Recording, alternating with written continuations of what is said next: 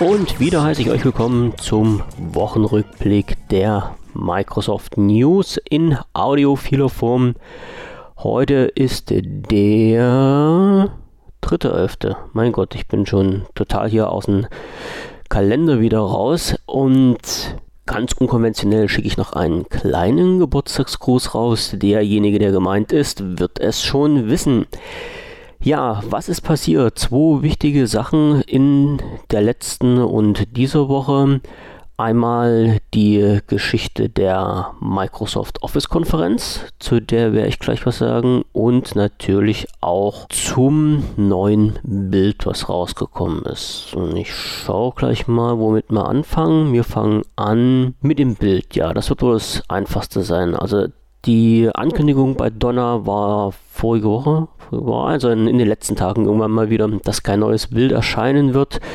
Dann ist plötzlich gestern eins rausgekommen und zwar die Insider-Bild 14959 im Fastring. Eigentlich für ein, für ein Bild nicht so besonders erwähnenswert, bisher jedenfalls immer.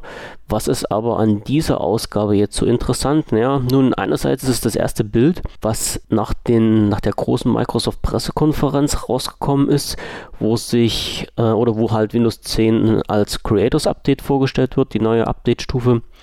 Und zweitens wird hier ein neues Verfahren zum Rollout angewandt, zumindest soweit ich das gelesen habe, für die Windows 10 Mobile Plattform. Und zwar nennt sich dieser ganze Spaß Unified Update Plattform, abgekürzt UPP oder UUP. Und das ist wohl ein neues Verfahren, so hat sich Microsoft jedenfalls dazu geäußert, was diesen ganzen Update-Prozess ein bisschen revolutionieren soll. Für uns wahrscheinlich interessant, also für uns Nutzer interessant.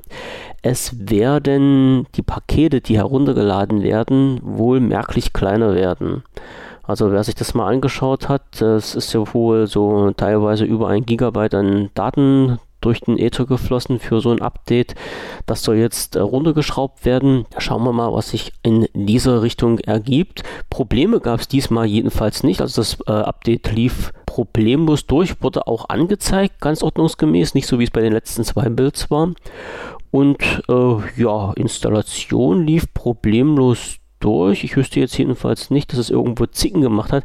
Das Einzige, was mir ein bisschen, ja, ich sag's mal, negativ aufgefallen ist, ist, dass Apps wieder aufgetaucht sind, die eigentlich schon auf mein Phone gelöscht waren. Also irgendwie muss der mal, also muss das Bild oder, oder diese neue Ausrollweise auf meine ehemals installierten Apps zugegriffen haben in irgendeiner Form und hat mir da ein paar mit reingeschossen. Also ein Muster konnte ich jetzt nicht feststellen, also es waren nicht alle Apps, die ich jemals installiert habe, die wieder aufgetaucht sind, sondern nur ein paar. Hm, ich schaue mir das nochmal genauer an, vielleicht kriege ich irgendwie raus, woran das gelegen hat. Ja, und da kommen wir halt auch schon wieder zum großen Punkt, Microsoft Office Konferenz. Die war am 2.11., sprich vorgestern. Ja, Office-Konferenz, wie im letzten Podcast schon angesprochen, es dreht sich alles um Office und mm, ja, wir wussten ja teilweise schon vorher, dass es einen neuen Dienst gibt, der sich da nennt Microsoft Teams. Microsoft Teams ist ein Dienst, der verschiedene Services von Microsoft zusammenfassen soll. Ich schaue noch mal schnell in der Konferenz wurde da halt immer so ein schönes Bild eingeblendet, wo halt diese ganzen Sachen aufgeführt wurden, die Microsoft jetzt anbietet. Also ich spreche da von, äh, von dem Office-Paket, von Yammer, vom Skype, was haben wir noch alles? Ja, das fällt mir jetzt gerade mal so spontan ein. Und äh, irgendwie ist man doch in einem Unternehmen in der misslichen Situation, so nenne ich das mal, diese Dienste zu nutzen. Also das ist jetzt nicht die missliche Situation, sondern die missliche Situation ist halt, dass diese Dienste bisher nicht zusammengearbeitet haben. Und das soll halt dieses Microsoft Teams ändern. Es wird hier oder es soll hier eingebunden werden, alle Microsoft-Dienste, die es gibt, dass es quasi eine komplette Übersicht ist, eine komplette Plattform, wo alle anderen Dienste mit reinspielen. Das heißt, man kann über dieses Microsoft Teams Skype-Konferenzen führen, kann Chats machen, kann Nachrichten hin und her schicken und so weiter. Also alles das, was man jetzt halt mit den einzelnen Programmen von Microsoft machen muss, ist hier ein bisschen gesammelt. Es ist kein komplett neues System, sondern greift auf diese Sachen, die es jetzt schon gibt, zurück. Ne? Also es ist jetzt kein neues Office, sondern es greift halt auf das Office 365, auf die Daten aus Office 365 zurück und auf die Funktion, wobei wir schon beim nächsten Punkt sind. Ja, Microsoft Teams, diese Anwendung gibt es halt nur für Office 365. Das heißt also, die Leute, die kein 365-Abo haben, sind dort außen vor und soweit sich Microsoft geäußert hat, wird es auch keine Version für die nicht 365 Leute geben. Die Frage ist jetzt natürlich, was bringt uns das? Ja, ich hatte es ja gerade schon angesprochen, es gibt Unternehmen, Unternehmen wird gearbeitet und es gibt halt auch Länder, dazu gehört Deutschland nicht so sehr, wo es halt gang und gäbe ist, dass halt nicht alle Mitarbeiter in einem Büro bzw. in einem Gebäudekomplex sitzen, sondern ziemlich verteilt sind. Und um diese Zusammenarbeit zu erleichtern, wurde halt oder brauchte man halt ein System, was äh, ja den Datenaustausch und die Kommunikation ein bisschen aufpeppt und das soll halt dieses Microsoft Teams bewerkstelligen. Ich schaue nochmal schnell rein. Ich hatte mir ein paar Punkte rausgeschrieben von also den, den Screenshot, wenn man sich dieses, äh, dieses Microsoft Teams mal startet. Und einen Screenshot habe ich jetzt leider nicht, da den ich mit reinschmeißen kann. Aber äh, von der Übersicht her ist das relativ cool gemacht. Also das heißt, man hat so die, die grobe Oberfläche, könnte man sagen, sieht ein bisschen aus wie Skype. Man hat äh, links in einer vertikalen Übersicht, also am Rand von oben nach unten gezogen, verschiedene Menüpunkte. Das eine ist ähm, Aktivitäten, dann kommt ein Chat, dann kommt die Teamfunktion, dann ein Punkt, der heißt Meetings und zum Schluss eins, der heißt Files.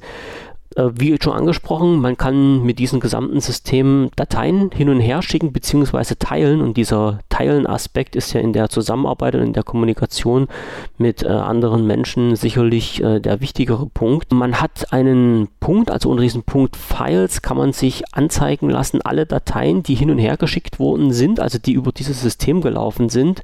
Das heißt, man sieht mit einem Blick, was habe ich wo wann hin und her geschickt und kann sich das auch aus dieser Übersicht wieder raussuchen, von dort abspeichern, bearbeiten und so weiter. Man hat so eine Funktion, oder man, man, kann jetzt zwar auch in Skype äh, Daten hin und her schicken, aber mir ist zum Beispiel schon mal so gegangen, also wer Skype halt intensiv nutzt, wird es sicherlich mal sehen, sobald dann Daten hin und her geschickt worden sind, verschwinden die halt irgendwann irgendwo in diesen kompletten Chatverlauf und man muss Ewigkeiten suchen und hin und her scrollen, bis man das wieder hat. Also mit, mit äh, Microsoft Teams ist das einfacher, in denen wirklich diese kompletten Dateien in eine Übersicht reingeknallt werden. Was kann man noch machen? Man kann in diesen Chat-System, was man, wie man es aus Skype auch kennt, mit Gruppen oder mit Einzelpersonen machen kann, kann man direkt Antworten geben. Man kann liken, man kann sich einzelne ähm, Antworten markieren, als wichtig markieren. Ne? Das heißt also, wenn man irgendwas für ganz wichtig erachtet, kann man da ein Fähnchen reinsetzen und wenn man sich dann diesen Gesprächsverlauf nochmal äh, anschaut und dann durchscrollt, sieht man halt gleich an den Markierungen, an den Fähnchen, was die wichtigen Punkte für einen waren. Man kann Antworten geben auf einen, auf einen bestimmten Post. Man kann auch jemanden direkt per Ad-Zeichen ansprechen. Also wie man das auch aus Twitter kennt, mit Ad und ein Hashtag bzw. ein Handle dann hinten dran, können Personen direkt angesprochen werden. Und das Interessante ist, diese Ansprache, also wenn jemand erwähnt wird, also diese, in Englisch heißt das ja diese Mention-Funktion, wird auch in dieser Teams-App, in dieser Teams-Übersicht dargestellt. Das heißt, wenn ich jetzt den ganzen Spaß starten würde, frühst, wenn ich ins Büro komme, dann habe ich sofort eine Übersicht links oben, äh, in wie vielen verschiedenen Chats bzw. Nachrichtensystemen wurde ich erwähnt und kann mich da halt direkt reinklicken und muss nicht alles, was dort an Nachrichten hin und her geschickt wurde, in meiner Abwesenheit explizit nach Informationen über mich oder nach Ansprachen zu mir durchsuchen. Durchsuchen ist eine gute Sache. Das gibt es nämlich auch, soweit ich das gesehen habe. Eine wichtige wichtige Sache für Leute, die noch mehr über den Tellerrand rausschauen und in ihren Unternehmen auch Drittanbieter-Apps verwenden. Hier gibt es nämlich auch eine Möglichkeit, dass man diese mit in das ganze System einbinden kann.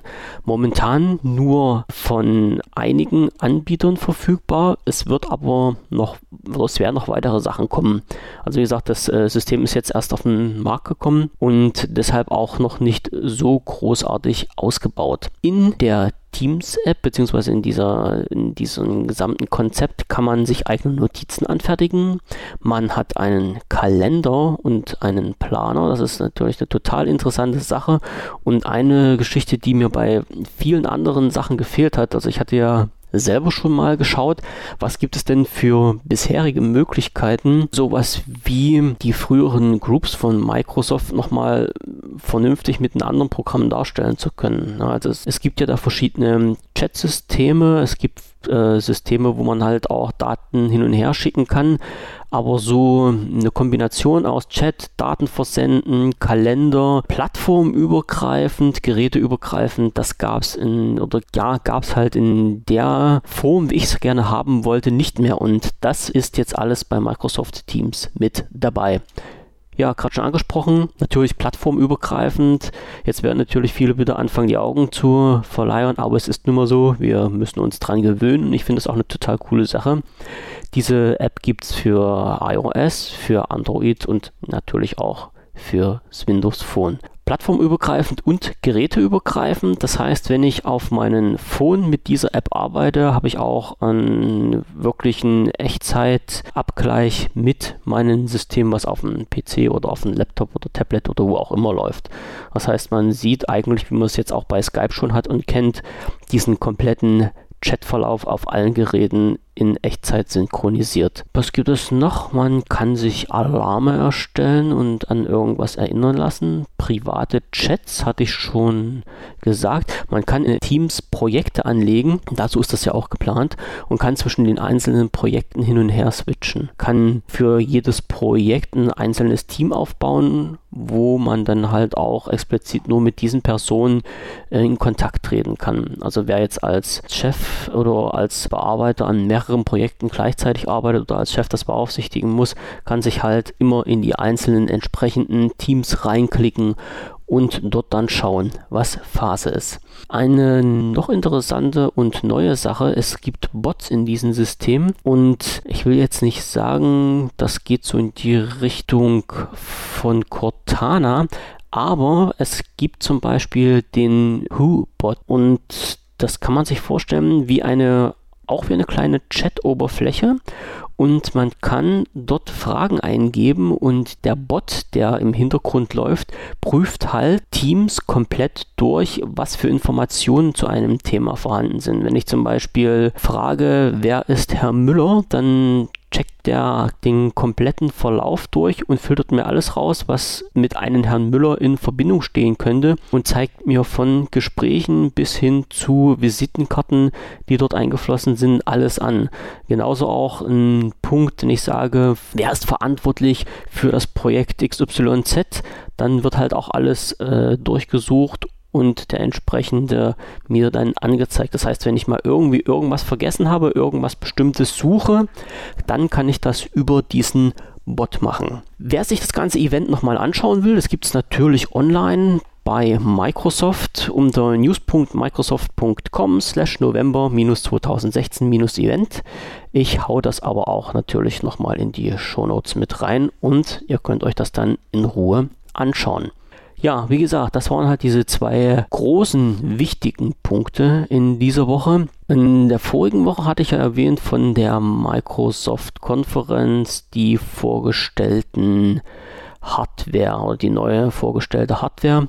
Darunter auch dieses berühmt-berüchtigte Surface Studio, sprich dieser riesengroße Monitor für vorrangig Leute, die was mit Grafik zu tun haben. Jetzt war die Dopey Max, also eine Konferenz, zu der Dell auch ein Gerät vorgestellt hat, was wahnsinnig an ähm, ja, an dieses Surface Studio erinnert. Also auch ein relativ großer Monitor, auch so ein kleines Rädchen dazu, was sich ja bei ähm, Microsoft Dial nennt. Heißt bei denen jetzt einfach, ne, ist gar nicht als extra Gerät bezeichnet, ist halt nur so ein kleiner Knopf, der als Zusatzgerät halt nur für dieses Gerät und nicht wie für Microsoft für viele andere Geräte dient. Und ich gehe mal davon aus, dass das auch ja eine kleine Konkurrenz für Microsoft werden kann.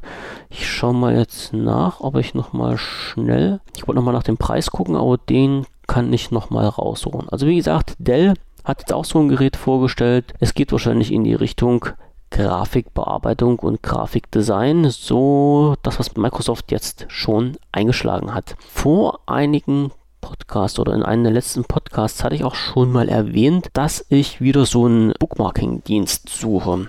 Da hatte ich auch mal einen an der Hand gehabt. Ich weiß gar nicht, ob ich das erwähnt hatte. Und zwar war das äh, Instapaper. Das, ich glaube, das hatte ich nicht erwähnt. Der, der Begriff ist mir damals nicht eingefallen.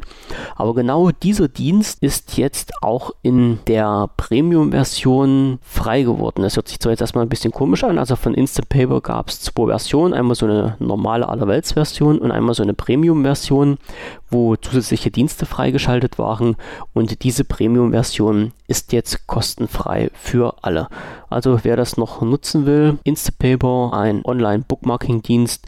Ich verlinke es mit, ihr könnt mal reinschauen. Ich hatte den vor vielen Jahren mal benutzt und fand den gar nicht schlecht. Ich muss jetzt bloß noch mal schauen, ob man den auch wirklich geräteübergreifend synchronisieren kann. Wenn ja, dann wird das wahrscheinlich wieder das neue Medium werden und teilweise die Favoriten bei mir im Edge und Internet Explorer ersetzen. Etwas über den Tellerrand hinausgeschaut. YouTube und GEMA. Ein, eine Geschichte, die viele von euch sicherlich noch im Hinterkopf haben werden. Es gab da ziemlich große Reibereien. Also YouTube, ein nicht ursprünglich deutscher Dienst, ist aber in Deutschland abrufbar, veröffentlicht Content oder hat Content veröffentlicht, wo die GEMA, sprich diese Gesellschaft, die sich dafür zuständig fühlt, die Künstler in Deutschland zu vertreten, sprich die Rechteverwertung zu machen. Ja, und diese GEMA hat sich dann ein bisschen mokiert und hat gesagt, nee, wenn ihr Content spielt, an dem wir die Verwertungsrechte haben, müsst ihr an uns bezahlen. YouTube hat gesagt, nee, machen wir nicht. Und hat dann letztendlich einfach so einen schnucklichen roten Bildschirm eingeblendet, wo da drin steht, irgendwie so sinngemäß, aufgrund von Differenzen mit der GEMA können diese Inhalte in Deutschland nicht ausgestrahlt werden. Da hatte sich zwar die GEMA wieder mal ein bisschen vermokiert, weil angeblich ja das Unternehmen schlecht gemacht wird. YouTube hat gesagt, nee, wir erzählen bloß die Wahrheit und damit war die Sache eigentlich erledigt gewesen. Und wenn man sich halt diese Inhalte abrufen wollte, musste man na, einen Tunnel aufmachen oder halt über entsprechende Webseiten gehen, die einen Tunnel aufmachen und konnte sich die Inhalte dann trotzdem anschauen.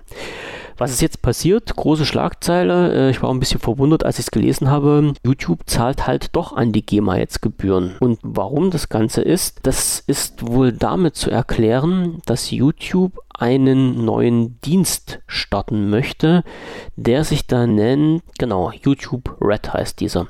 Der soll in Deutschland eingeführt werden und ich weiß nur nicht, wie das zusammenhängt, aber irgendwie muss die GEMA da ein Wörtchen mitzureden haben. Quintessenz von dieser ganzen Geschichte war, YouTube zahlt freiwillig an die GEMA Gebühren. Und zwar nach dem Motto, dass gewisse Abrufe oder Abrufzahlen an die GEMA weitergeleitet werden und anhand dieser Abrufzahlen dann pro gespielten äh, Titel oder pro gespielten Video eine Vergütung an die GEMA erfolgt. Und dafür im Gegenzug hat sich die GEMA bereit erklärt, dass sie die Einführung des YouTube Red Dienstes in Deutschland unterstützen wird. Das ist natürlich nicht so eine ganz offizielle Geschichte, soweit wie ich das hier rauslesen konnte, aber ist wahrscheinlich so eine Art Gentleman Agreement. Bevor jetzt die GEMA versucht wieder das zu unterbinden, hat YouTube gesagt, okay, haben wir den halt mal ein paar Fänge auf den Tisch und schauen dann, wie das weitergeht, beziehungsweise haben dann halt keine Probleme damit, unseren Dienst hier einzuführen. Wieder ein kleiner Blick über den Tellerrand hinaus. Es gab eine App, die nennt sich WOT abgekürzt und ausgesprochen hieß das Web of Trust eine App, die man in Firefox und Chrome einsetzen konnte und die Informationen gegeben hat über die, ja, ich sag mal so, Sicherheit in Anführungsstrichen einer Webseite beziehungsweise über den Ruf einer Seite wurden dort halt Informationen äh, angezeigt und zwar nach einem Ampelsystem, wie das nun mal so ist. Also roter Punkt, diese Website hat einen schlechten Ruf, gelber Punkt, so lala und grüner Punkt ist eine super Website. Wie das Ganze funktioniert hat, äh, kann ich noch nicht so richtig nachvollziehen, weil diese Bewertung über den Ruf dieser Seite soll wohl durch Abstimmung von Usern äh, erreicht worden sein. Hm, okay, also äh, Sinn und Zweck war jetzt dieser Meldung, äh, WOT war eine sehr verbreitete App, beziehungsweise es ist ja ein, ein, ein Plugin gewesen und hat halt davor gewarnt, wenn der Ruf einer Website nicht so besonders prickelig war und das war eine App, die sehr viel installiert worden war, auch eine sehr gute Bewertung hatte in den Top 10 in diesen Bereichen, bei denen ähm, Plugins geführt wurde. Und jetzt plötzlich kam heraus, dass dieses Plugin nicht nur diese Informationen zu den einzelnen Webseiten angezeigt hat, sondern fleißig die Daten von den Leuten mitgetrackt hat, die dieses Plugin installiert hatten. Das heißt, alles, was so quasi vom Rechner ins Netz gegangen ist wurde gefiltert und analysiert und die Daten wurden äh, teilweise nicht anonymisiert auf externen Servern gespeichert, ausgewertet und damit scheinbar Geld verdient. Dieses Unternehmen, was dieses Plugin programmiert hat, hat zwar gesagt, dass die Daten anonymisiert sind, aber irgendjemand hatte das mal gecheckt und dabei rausbekommen, dass das nicht so war. Das heißt, alle, die jetzt äh, WOT genutzt haben, müssen leider befürchten, dass ihre kompletten Daten während der Nutzungszeit irgendwo auf einem externen Server gespeichert wurden. Also eine schöne Sniffing-Software. Demzufolge auch nicht wundern, wenn halt über diverse E-Mails, die ihr damit eingegeben habt, wenn ihr euch zum Beispiel auf irgendeiner Website angemeldet habt oder euch irgendwo registriert habt, ja, wenn halt auf diese E-Mails plötzlich Spam kam, obwohl ihr die Mailadresse eigentlich bisher geheim gehalten bzw. vernünftig genutzt habt. Also wer es noch nicht getan hat, die Kiste runterschmeißen und ein bisschen vorsichtiger sein und immer dran denken, dass euch wahrscheinlich keiner was Gutes tun will. Schade ist es, aber es ist nun mal so passiert. Zu schlechten Nachrichten gleich der nächste Punkt. Es gab oder es wurde aufgedeckt eine Sicherheitslücke in Windows 10. Ein sogenannter Exploit. Was das ist, na, nee, das erkläre ich jetzt hier nicht. Also es ist eine Sicherheitslücke und die wurde genannt äh, Atom Bombing Zero Day Windows Exploit. Dieses, ja, diese Sicherheitslücke wurde, soweit wie ich das noch im Hinterkopf habe, auf GitHub veröffentlicht und jeder konnte sich das anschauen und natürlich nachvollziehen, welche an welchen Stellen Windows 10 angegriffen werden kann. Jetzt ist natürlich Microsoft darüber nicht sehr erfreut gewesen. Ich habe, soweit ich jetzt noch nachvollziehen kann, auch keine offizielle Stellungnahme von Microsoft gelesen und auch noch nicht, ob jetzt diese Sachen gefixt wurden. Also Microsoft hat wohl bloß gesagt nach dem Motto, nee, das ist jetzt nicht gut, dass das bekannt ist. Jetzt können ja alle auf das System zugreifen und diese Sicherheitslücken ausnutzen, aber mehr ist da wahrscheinlich nicht gekommen. Es ging wohl darum, dass man über diese Lücken wohl Software in das System einspielen und dann abrufen lassen konnte und diese Software, also Mailware dann hat dann auf dem Rechner ein bisschen Unfug gestiftet. Sobald da eine nähere Info rauskommt, wann und wie das gefixt wurde, werde ich dazu noch mal ein bisschen was sagen. Aber ich gehe mal davon aus, dass das bei Microsoft relativ fix geht. Ja, jetzt nähern wir uns auch schon wieder fast den Schluss eine Information von den Herrn Nadella. Der hat wohl erwähnt, so nebenbei, oder andersrum in, in den offiziellen Event vorige Woche, wurde ja nichts über die Geschichte mit Windows 10 Mobile gesagt, beziehungsweise wie es mit diesen äh, mobilen Betriebssystemen von Microsoft weitergehen soll. Und im Anschluss an diesem Gespräch soll wohl ein Gespräch stattgefunden haben, also von Terry Myerson und Satya Nadella. Und dort soll wohl der Satz gefallen sein, dass in der Kategorie Phones neue Sachen auftauchen werden in neuer Form und neuen Funktionen. Ja, mehr kam dazu halt nicht rüber. Heißt für mich jetzt auch, dass dieses Windows 10 Mobile System noch nicht weg vom Fenster ist und damit auch verbunden die Hardwareentwicklung von Microsoft selber noch nicht begraben ist. Also ein Punkt, den ja schon viele wieder nach dem Event vorige Woche an die große Glocke gehangen haben. Microsoft wollte ja erst im nächsten Jahr mit der Entwicklung von Hardware weitermachen. Das war jedenfalls der Punkt, der so angekündigt wurde. Und lassen wir uns einfach mal überraschen, wie es dann nächstes Jahr weitergeht. Ich hoffe ja, dass dann noch ein oder zwei Phones im nächsten Jahr das Licht der Welt erblicken werden und die Leute, die hier alles schlecht reden müssen, eines Besseren belehrt werden. Dazu gleich noch äh, die Geschichte wieder im Windows Store. Ich hatte ja auch schon im letzten Podcast drüber gesprochen, dass der Windows Store bereinigt wird. Wieso, weshalb, warum, könnt ihr da gerne mal nachhören. Es wurde, ja, es kam natürlich wieder die Stimmung auf, die Pro- und Kontra-Stimmung. Die einen haben gesagt, nee, man soll doch froh sein, dass da überhaupt Apps drin sind. Die anderen haben gesagt, jawohl, ist der richtige Weg. Alle mistigen Apps, die sollen rausfliegen, damit das ganze System sauber wird. Man kann sich darüber jetzt streiten, jeder nun so wie er will.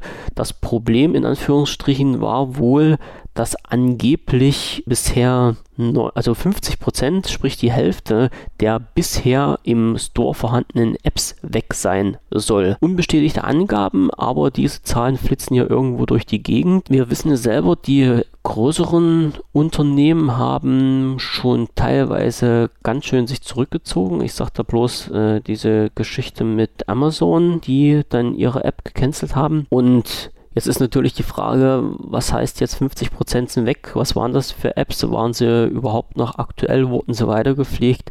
Ist das wirklich so ein einschneidender Punkt, dass es die jetzt nicht mehr gibt. Also wenn ihr irgendwelche bestimmten Apps, die ihr wirklich genutzt habt und die wirklich noch up-to-date waren, jetzt nicht mehr im Store findet, ganz einfach mal was in die Kommentare dazu reinschreiben. Interessiert mich natürlich sehr. Ihr wisst ja, ich selber verwende nicht so viele Apps, beziehungsweise nur, also zum Großteil das, was direkt von Microsoft kommt, bin allerdings immer offen für Informationen von Drittanbietersachen. Also ich bin ja natürlich nicht so sehr betroffen offen mit den Sachen von Microsoft, weil die entwickeln ihr Zeug ja teilweise weiter. Okay, teilweise fliegen auch interessante Sachen weg, aber mich hat es bisher noch nicht getroffen.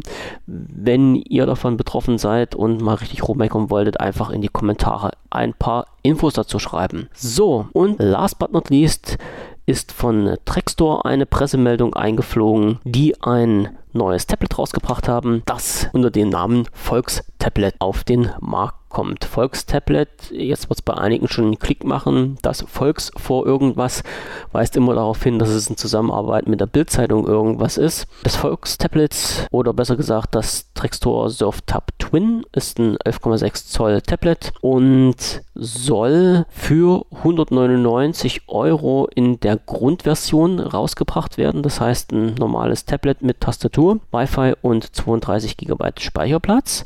Es soll noch eine weitere Version geben mit 3G und da sind dann voraussichtlich auch ein, ein, ein, bisschen mehr Speicher verbaut. Die ganze Geschichte mit den 199 Euro für das Gerät ist wohl begrenzt laut der Aussage von Trackstore auf einen Kaufzeitraum vom 27. Oktober bis 24. Dezember 2016. Was es danach kosten wird, steht noch nicht fest, beziehungsweise habe ich noch nicht gelesen. Und wann diese erweiterte Version, also diese größere Version, also RAM größere Version und äh, die dann auch LTE hat, dann zur Verfügung gestellt wird, weiß ich auch nicht, beziehungsweise hat das Trackstore nicht bekannt gegeben. Und das war es auch schon wieder knackig kurz, eine halbe Stunde Infos aus der vergangenen und der diesigen Woche. Ich wünsche euch jetzt erstmal ein schönes Wochenende genießt das, auch wenn das Wetter nicht so prickelnd aussieht. Wenn ihr irgendwelche Informationen haben wollt oder Anmerkungen loswerden wollt, einfach hier im Podcast in die Kommentare mit reinschreiben. Also natürlich auf die News-Seite, wo der Podcast veröffentlicht wird, in die Kommentare reinschreiben. Ansonsten, wenn es Anmerkungen gibt, mich auch anschreiben. Informationen gibt es wie immer im News-Bereich. Und wenn ihr euch mal ein paar aktuelle Sachen anschauen wollt, rund um die Hard- und Software von und mit Microsoft, dann einfach ins Forum oder wpvision.de reinschauen. Bis dann und wir hören uns nächste Woche wieder. Tschüss.